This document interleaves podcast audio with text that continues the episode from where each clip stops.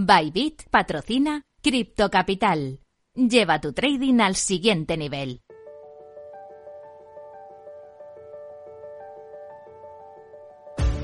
Cripto Capital con Sergio Fernández.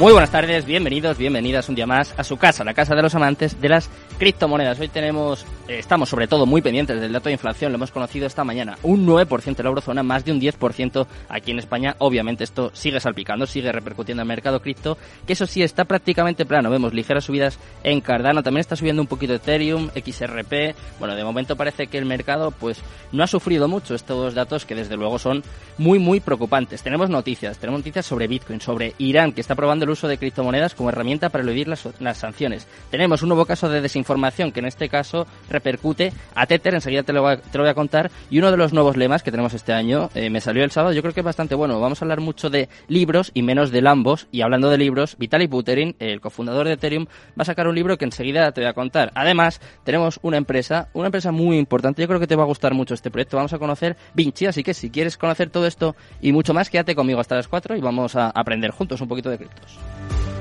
Minuto y resultado, top 10.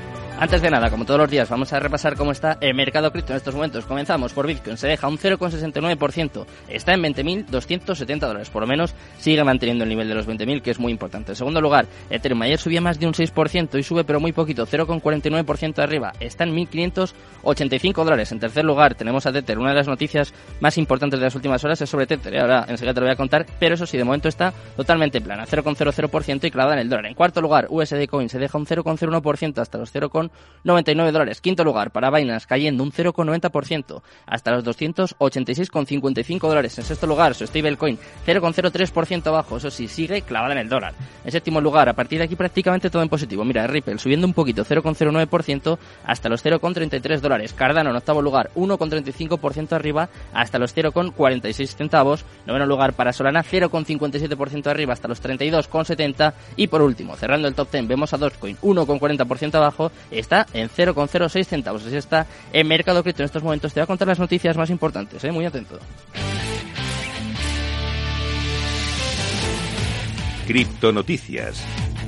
Vamos a empezar, como siempre, hablando un poquito de Bitcoin, un ligero análisis técnico para hacernos una idea de en qué momento está Bitcoin. Para que se hagan una idea, mira, está haciendo otro intento de romper por encima de una línea de resistencia descendente. Si tiene éxito, podría aumentar, podría llegar a la zona de soporte resistencia cerca de los 22.000 dólares, ¿eh? que ya, ya no estaría nada mal. Bitcoin había estado subiendo dentro de un canal paralelo ascendente desde que alcanzó un mínimo el 18 de junio. Este canal condujo un máximo local de 25.211 dólares el 25 de agosto. Tras recuperarse en la línea de soporte del canal, Bitcoin experimentó oficialmente una ruptura el 26 de agosto y procedió a alcanzar un mínimo de 19.520 dólares. Desde entonces, el precio parece que empieza a, recuperar, a recuperarse un poquito y podría llevarle a la línea de soporte del canal del que salió, que serían los 22.000 dólares. ¿eh? Así que apuntad esta cifra. Ahora vamos con la siguiente noticia. Vamos a hablar de una noticia muy importante y es que Irán ha aprobado el uso de criptomonedas como herramienta para eludir las sanciones. Como te cuento, el gobierno iraní aprobó oficialmente el uso de criptomonedas como método de pago para importar bienes, ya que el país está buscando nuevas formas de eludir las sanciones. La, nueva ley legaliza el uso de criptomonedas en lugar de otras monedas como por ejemplo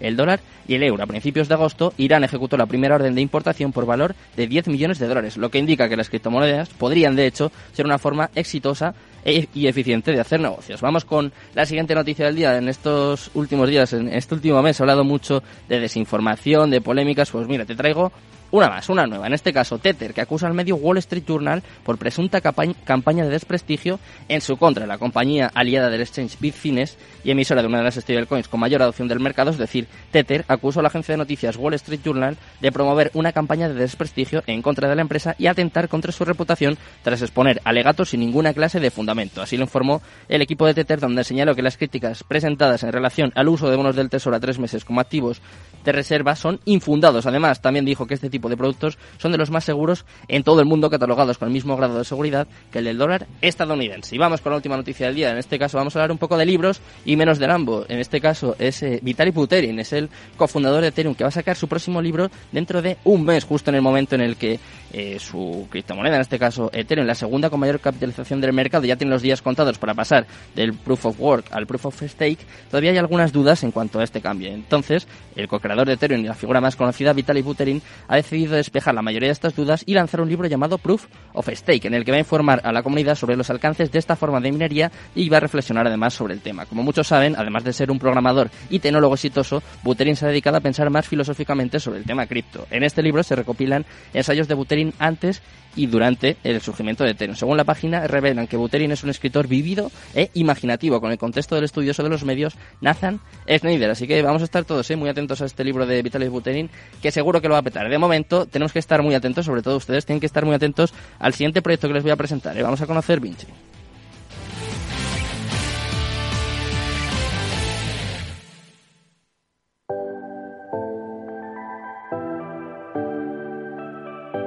La entrevista del día. Bueno, pues ya estamos por aquí. Llega el momento más importante del programa, el momento en el que os presentamos los mejores proyectos del mercado. Y tenemos con nosotros a Alberto Molinero, lleva las redes, es Strategy Advisor de Vinci, que viene a contarnos pues absolutamente todo de, este proyecto. ¿Qué tal? Alberto, muy buenas tardes. Buenas tardes. Un placer poder compartir micrófono con vosotros. Muchas gracias. Bueno, cuéntanos qué es Vinci. Están mis compañeras, Belén y Cristina, están como locas, seguro que, que nos están escuchando. Nos has contado el proyecto nos ha dejado impresionados. Así que sí, a, ver si hacemos lo mismo con los oyentes. Esperemos que sí. Bueno, pues ¿Qué Vinci, consiste? Sí, Vinci es básicamente bueno un proyecto que estamos desarrollando. Tiene sede en Ámsterdam. Si bien, bueno, yo estoy trabajando para ellos desde aquí, desde Madrid.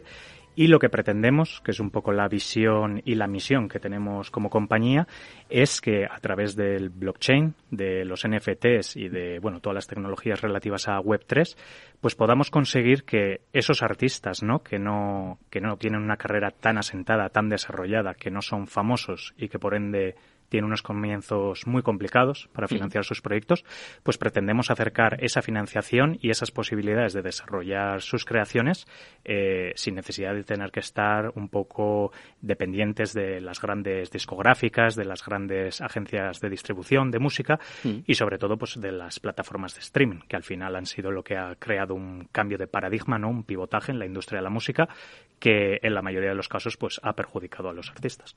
Se habla mucho, Alberto, de que la mayoría de la mayoría de NFTs, es un tópico, ¿no? Que no sirven para nada, que no tienen una utilidad, que no cubren ninguna necesidad. Pero claro, estás hablando del mercado musical con todas las carencias, con todas las deficiencias que tiene a día de hoy. Yo creo que incluso en España un poquito más. Y claro, vosotros vais a cubrir esa carencia. Eh, tiene una utilidad, ¿no? Es obvio, viene a cubrir una necesidad, a cambiar algo, a ayudar. O sea, en este caso, ya se puede decir que son NFTs, pero con, con, un matiz, ¿no? Que sí que sirven para algo. Sí, es correcto. Yo creo que lo que está sucediendo un poco es que el concepto, ¿no? Hay todavía poca educación sobre el mundo web 3, blockchain y el concepto que tiene la gente de los NFTs, ¿no? Pues es quizás estas imágenes de, las ranas, de, los animalitos y demás, pero hay mucho más, hay mucho más eh, de lo que la sociedad se podría beneficiar de esto. Y, nuestro proyecto es un, caso muy claro, ¿no? Porque al final un poco eh, el cambio de paradigma que hubo en la industria musical, pues fue, yo todavía soy joven, yo no viví exactamente esa época, ¿no? Napster fue fue esa primera revolución que hizo un poco tambalear a la industria discográfica y de la música. Más adelante fue Caza, Emule, ¿no? Y todos los servicios peer-to-peer. Mm. Y un poco quien rescató a la industria de la música pues fueron los servicios de streaming que todos conocemos, Tidal, Spotify y demás. Pero claro, con ese cambio de paradigma, pues eh, esas royalties, ¿no? Esos pagos que recibían los artistas, pues se vieron, se vieron muy perjudicados. Porque te doy un dato simplemente, ¿no? Eh, de cada streaming que nuestros oyentes o cualquiera que tenga alguna de estas plataformas eh, escucha, cada vez que ellos escuchan una canción, lo que el artista recibe aproximadamente son tres milésimas de dólar ya no estamos hablando ni de céntimos de dólar, hablamos de milésimas de dólar. Con lo cual, ¿qué estamos hablando? Que salvo que seas un artista con, ya no diré ni millones, sino décimas de millones de reproducciones, es imposible mantenerte. Entonces ahí es donde un poco Vinci quiere demostrar ¿no? que hay más allá en el mundo NFTs eh, y que verdaderamente esta tecnología tiene una utilidad para el mundo real. Eh, un poco te puedo dar un ejemplo de uno de nuestros productos que, bueno que está llamado a ser nuestro producto estrella, que es lo que nosotros llamamos los NFTs ARX, mm. que bueno ARX básicamente son las siglas de Artist Royalty Extracts, que es básicamente un NFT, eh, un NFT que queremos crear de tal forma que el artista pueda vender derechos sobre las royalties que genera su música y de esta forma pues poder financiar uno de sus álbumes, una gira o incluso la compra de nuevo material, ¿no? Un poco a través de ese concepto, ¿no? Un poco del patronaje eh, hasta mm. cierto punto, ¿no? Similar a lo que hacen otras plataformas, pues queremos eh, ayudar a, esos artistas, esos creadores a acceder a ese capital sin, sin tener que adquirir grandes compromisos con las grandes corporaciones. Vale, entonces, a ver, eh, vamos a recapitular, vamos a intentar resumir y traducir un poco porque seguro que hay algún oyente que se ha perdido un poquito. Eh, para hacerlo fácil, puede ser como una especie de crowdfunding, una especie de recolecta, como que a ti te gusta un artista y dices, yo invierto en él, apuesto por él y además te llevas una recompensa, ¿no? Si le va bien a este artista. ¿Puede valer, más o menos? Exactamente, sí. Es un poco, no nos gusta decir tanto el concepto crowdfunding, porque no es exactamente un crowdfunding, sino que nosotros básicamente eh, seguimos la teoría que se llama de marketing de los 100 seguidores, ¿no? que es una teoría que dice que si eres capaz de conseguir 100 seguidores eh, que verdaderamente apoyen tu trabajo, tus obras, pues eres capaz de mantenerte. Entonces buscamos un poco eso, ¿no? que, que el artista pueda crear ese engagement, esas conexiones nuevas a través de estos productos, de estos NFTs, de una forma que obviamente el que quiera apoyar a ese artista pueda apoyarle y que además reciba algo a cambio. En este caso, pues unos determinados pagos eh, a través de las royalties que genere el, apoyo y, la calidad de la música que, que realice este artista.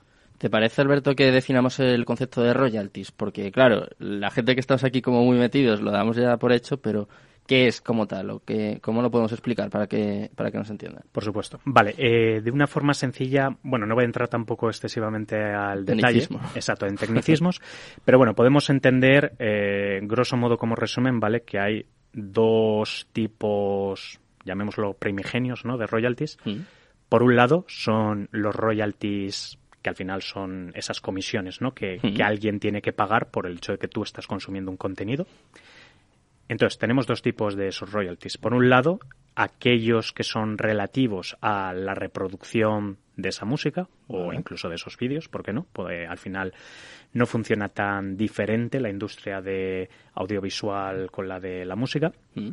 Entonces tenemos por ese lado eh, esos pagos que hay que realizar por el hecho de, reproducir la música y luego por el hecho de hacer copias, ¿correcto? Entonces, de esos pagos, lo que pretendemos nosotros con este producto es que nosotros seamos capaces de recolectar esos pagos e inyectarlos dentro del smart contract que nosotros vamos a generar, que vamos a mintear dentro de este NFT, de tal forma que para cualquier persona que lo haya adquirido, pues reciba esos pagos de royalties de acuerdo a las características que se han programado y se han predefinido en el smart contract. De esta forma conseguimos que, que bueno, esa propiedad intelectual sigue estando bajo el control del artista, porque él es quien ha decidido cuánto de esas royalties quiere dar a la gente que compra los NFTs y demás. Y además, pues bueno, la gente que adquiere ese NFT, pues sabe y tiene la seguridad de que en ningún momento eh, esos pagos van a estar comprometidos, porque está todo gobernado por la tecnología, por la programación, por ese smart contract. De modo que no hay forma, no hay forma de hackear esto, no hay forma de engañarlo, no hay forma de modificarlo. Es un, método de distribución de esos beneficios eh, totalmente seguro. Totalmente. O sea, yo la conclusión un poco que estoy sacando es que es, una nueva forma de financiar artistas, música en este caso, y sobre todo que da el poder al artista, ¿no? Que claro, yo creo que eso es eh, la revolución, ¿no? Creo, creo, que es la principal novedad, ¿no? Porque ahora están muy sujetos, pues no sé, me imagino, a las discográficas, a eh, no sé, las agencias que le hagan los tours, los representantes, y en este caso es el artista el que decide, ¿no? Básicamente, el poder es suyo. Correcto, eso es. Eh, la realidad es que hay muchos intermediarios en este negocio. Entonces, eso, como bien comentas, una de las, de las ventajas es que el artista recupera ese poder y como ya he dicho previamente, pues la posibilidad de que genere unos ingresos extra. Porque te voy a dar otro dato, que porque lo he leído esta mañana y me ha parecido bastante espectacular. Eh, bueno, nuestros oyentes conocerán seguramente la canción Mr. Brightside de The Killers. Eh, pues esta mañana leía un artículo. Es una canción que ha batido el récord absoluto de estar más semanas en el top 100 de canciones más escuchadas del Reino Unido. Pues a pesar de eso, el año pasado esa canción ha generado únicamente 80.000 dólares en royalties. pensándolo así, de esos 80.000 que genera, obviamente parte se lo queda el, el, que ha publicado la canción, la agencia discográfica, obviamente manager de la banda, la propia banda, que está dividida entre X componentes. Entonces, ¿qué sucede? Una canción que resulta que es un grandísimo éxito, pues no está generando tanto. Y ese es un poco el motivo. Y ha sido por ese cambio de paradigma, ¿no? Antiguamente la gente, pues, compraba discos y los ingresos que generaba la venta de discos, pues, eran mucho mayor que lo que generan estas plataformas de streaming. Entonces, eso, no solo queremos dar de nuevo al artista ese poder, sino que además queremos que el artista vuelva a poder generar con sus creaciones eh, una cantidad justa y que esté remunerado su trabajo de, de una forma acorde con lo que está generando, porque al final es parte de nuestra cultura, es parte de nuestros recuerdos pasados y obviamente la música pues es, es un activo que hay que mantener. Me gusta la idea, me parece una forma de hacer justicia y que además es necesario. ¿eh? Empatizo con los artistas que deben estar pasándolo desde luego muy mal. ¿Y qué competidores podéis tener? O cuéntanos, no sé, por ejemplo, eh, las discográficas serían competencia en este caso de Vinci o no, no, los tiros? No, nosotros no vemos a las discográficas como un competidor. De hecho, en nuestro plan de negocio y, plan de marketing, etcétera, lo vemos, eh, los vemos como, como, un concepto de partner, de partnership. Queremos que sean, que sean, eh, bueno, que sean compañeros nuestros y que trabajen con nosotros, precisamente porque no, o sea, el concepto de Vinci no es eliminar a las discográficas. Claro, ellos también se pueden ver beneficiados. Efectivamente, correcto. Eh, ellos al final tienen también catálogos de canciones de las que también quieren generar, bueno, no quieren generar, sino que generan royalties, generan una serie de pagos y, bueno, pueden beneficiarse también de un producto así. Entonces no los vemos como competidor, ni mucho menos, lo vemos eh, de hecho como compañeros y, esperemos que en el futuro así sea, por supuesto. Em, pero bueno, eso. ¿Y qué competidores podría haber entonces? Sí, eso, eso era lo que estaba pensando los competidores. Mira, nuestro competidor principal a día de hoy es una empresa que está ubicada en Estados Unidos, que se llama Royal eh, que es una empresa, bueno, están muy centrada sobre todo en la música electrónica y, bueno, de hecho recientemente han lanzado una colección de NFTs con un DJ bastante conocido que es Timmy Trumpet, que ha publicado a través de ellos eh, una serie de NFTs también con este concepto de, de las royalties eh, para un nuevo tema que ha generado. Entonces, bueno, es una empresa que ha conseguido muchísima financiación, mucho capital en poco tiempo, pero, y ahí está un poco eh, donde nosotros queremos dar ese factor diferenciador, ese valor añadido respecto a lo que hace Royal, y es que nosotros en primer lugar, queremos verdaderamente que el artista se involucre con sus fans y es algo en, lo que estamos haciendo mucho hincapié, en el hecho de que no queremos simplemente gente que compre esos NFTs, es decir, queremos gente que verdaderamente lo que busque es apoyar al artista, que busque una comunicación con el artista, ser partícipe de todas esas creaciones. Entonces, ese es un poco parte de nuestro valor añadido respecto a Royal. Y luego, sobre todo, porque nosotros queremos estar también en toda la cadena de creación del artista, no solo exactamente en en el concepto de los royalties y demás, sino que también queremos estar en, en las actuaciones en vivo, porque esto es otro ámbito donde los artistas hoy en día sufren mucho y es en todo el proceso de, de gestión de los eventos en directo, cómo se contrata a este artista, qué intermediarios hay en ese proceso también que no aportan gran valor a la cadena, pero que se llevan un gran trozo de, de, toda esa, de todo ese proceso. Eh, sobre todo también los festivales, eh, conciertos en directo, etcétera, que tiene unos márgenes muy, muy estrechos y en parte es debido a estos intermediarios.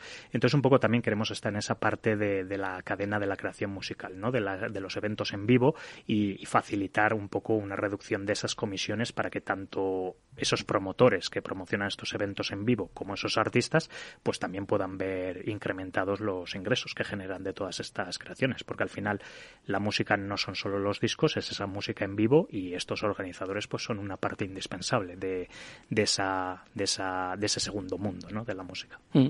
Y hablando, Alberto, del mercado de los NFTs, tengo por aquí un dato que lo he visto esta mañana, eh, lo hemos visto antes juntos, me parece una barbaridad y vamos a hacer partícipes también a los oyentes.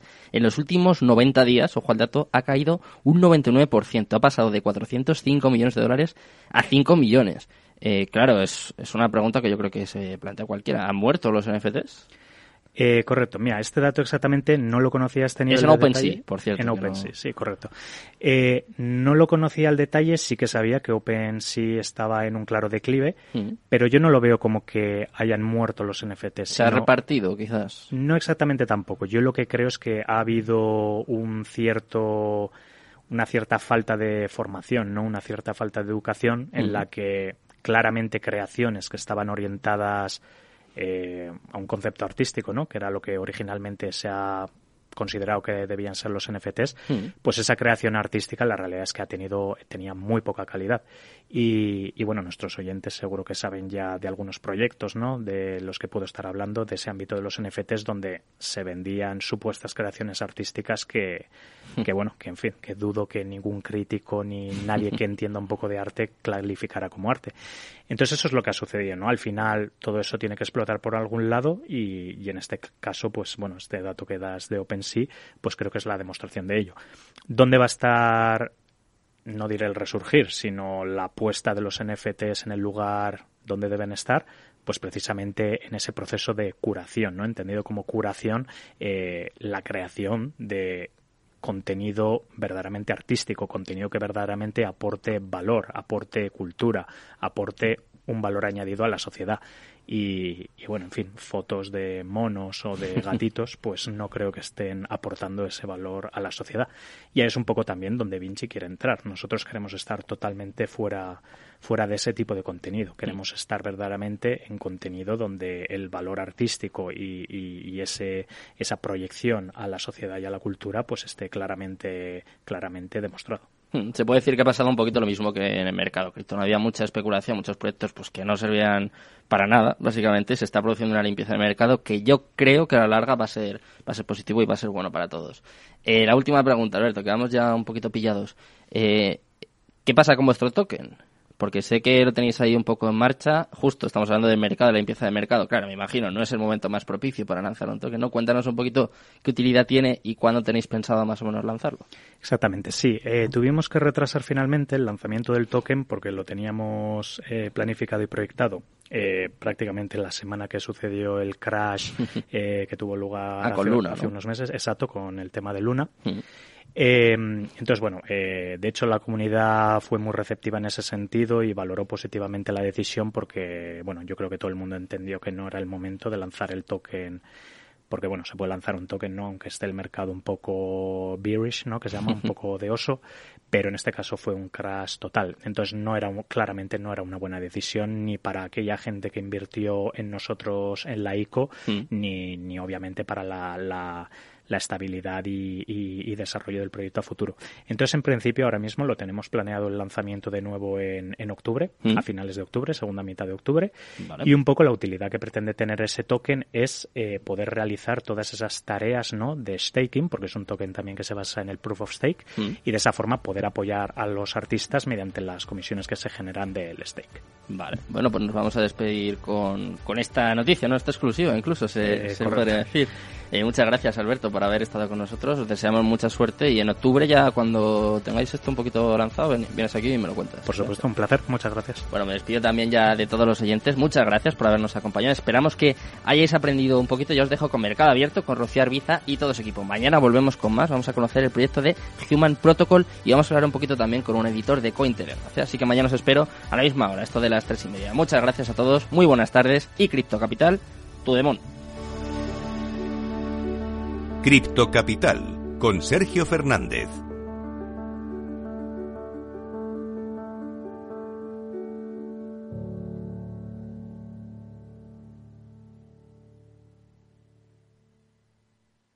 Bybit ha patrocinado Crypto Capital. Lleva tu trading al siguiente nivel.